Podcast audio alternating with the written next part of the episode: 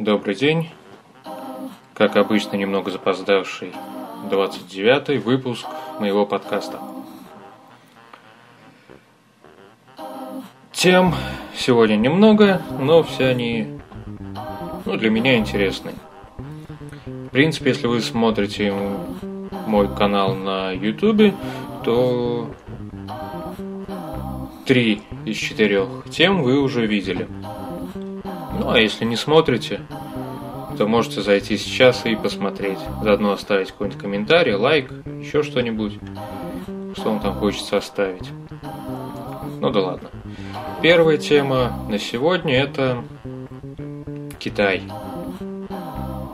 Ну, про культуру и культурное наследие Поднебесной разговаривать не будем, а поговорим, как всегда, немного про то, что почему можно там покупать, почему нельзя там покупать. Лично я за то, что там покупать надо. Правда, некоторые люди, например, как таможенники там главные, посчитали и решили то, что для них все это невыгодно и надо ограничить россиян не покупками на определенную сумму, а потом пошлину платить, а количеством покупок.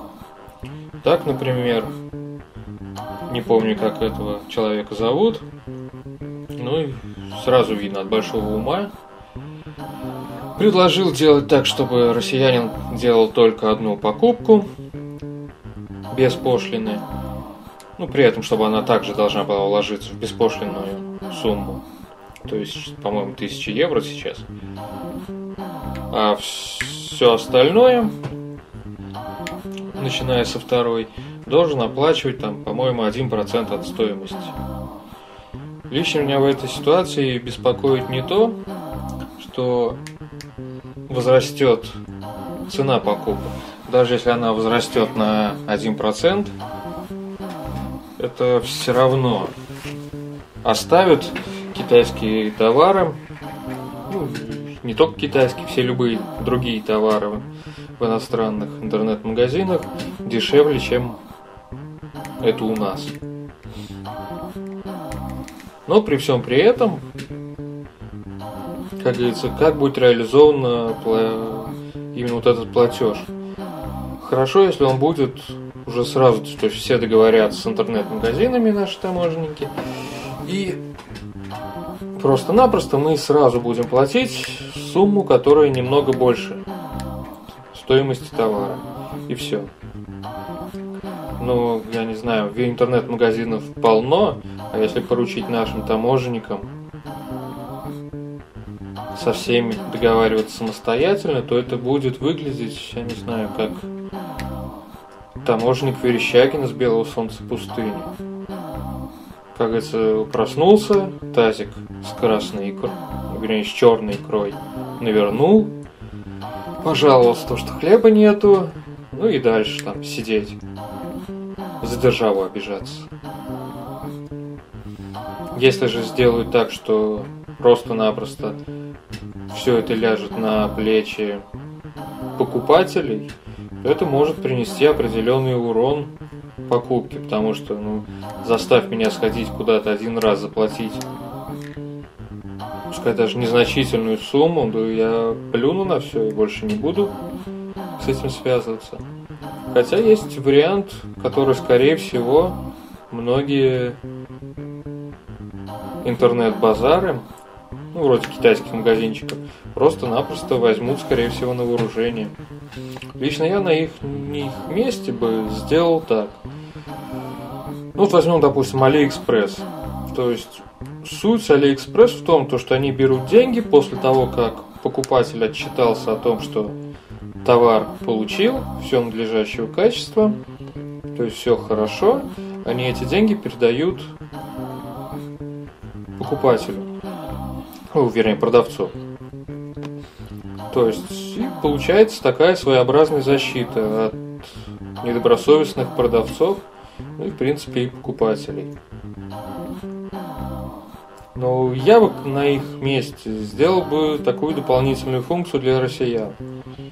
То есть свой небольшой складик, как небольшой. Все относительно.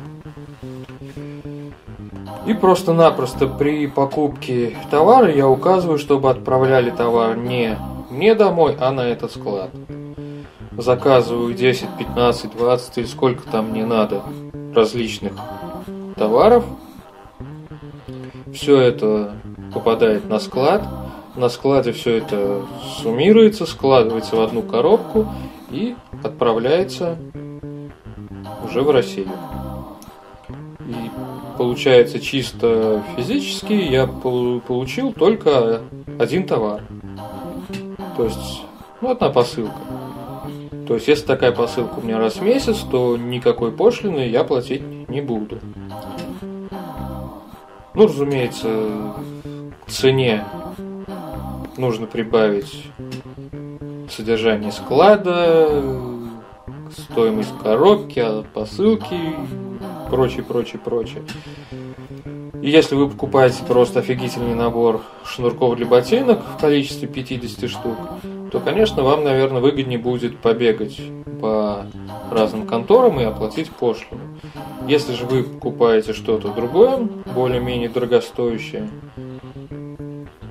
то, скорее всего, вам выгоднее получить одну посылку. Может быть, даже, не знаю, как-то все это лучше будет у почты будет меньше возможностей спереть. Хотя эти прохиндеи всегда найдут способ что-то вытащить, что-то поменять, еще что-то там сделать. Ну да ладно, поживем увидим и посмотрим, как там будет дальше. Ну вот, в принципе, про Китай-то и все.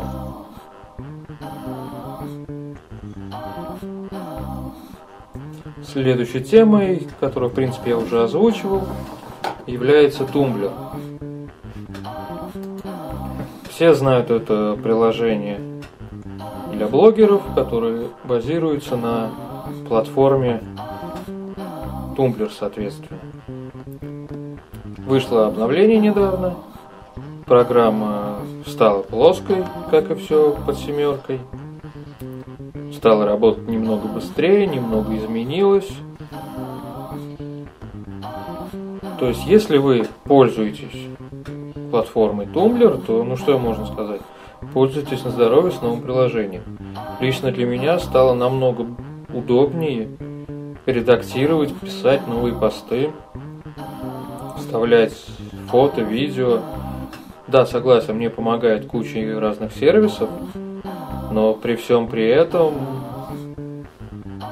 приложение приложение работает и работает очень даже неплохо. Особенно если сравнить с какими-то другими сервисами. Вроде того же ЖЖ. Не знаю, лично мне это нравится, это приложение. Если хотите про него прослушать, то перемотайте на моем YouTube канале немного назад. И там вы увидите небольшой обзорчик, буквально на несколько минут, про это самое приложение, про его возможности, ну и что там еще дальше.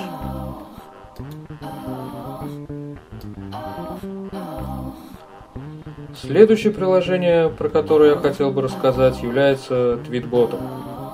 Все знают, что это такое.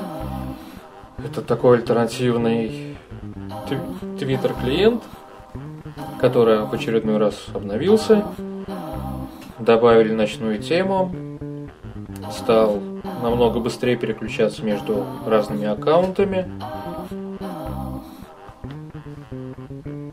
В целом тоже работает стабильно, без вылетов, без всяких глюков. Ну, я не знаю, лично мне нравится уже говорил не раз и отмечу еще разок, то что когда я купил это приложение, мое, мое присутствие в Твиттере увеличилось буквально несколько раз. Стало просто намного приятнее общаться. Также, если говорить про следующее обновление, то наконец-то вышло долгожданное обновление WhatsApp под седьмую ось. Как обычно, все плоское. Это можно даже, я не знаю, не говорить. Все работает на 5 с плюсом. Хотя, если честно, ну, не знаю, Viber, мне кажется, намного более интересным, чем WhatsApp. Хотя, что мешает поставить два приложения и пускай они работают оба?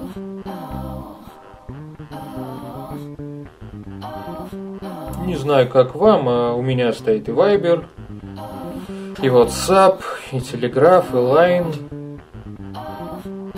То есть каждый, в принципе, сам выбирает, чем ему пользоваться. Но если уж говорить про WhatsApp, сделайте клиент под Mac, под PC, то есть под настольный компьютер, десктоп. И все. И все будет просто как в шоколаде.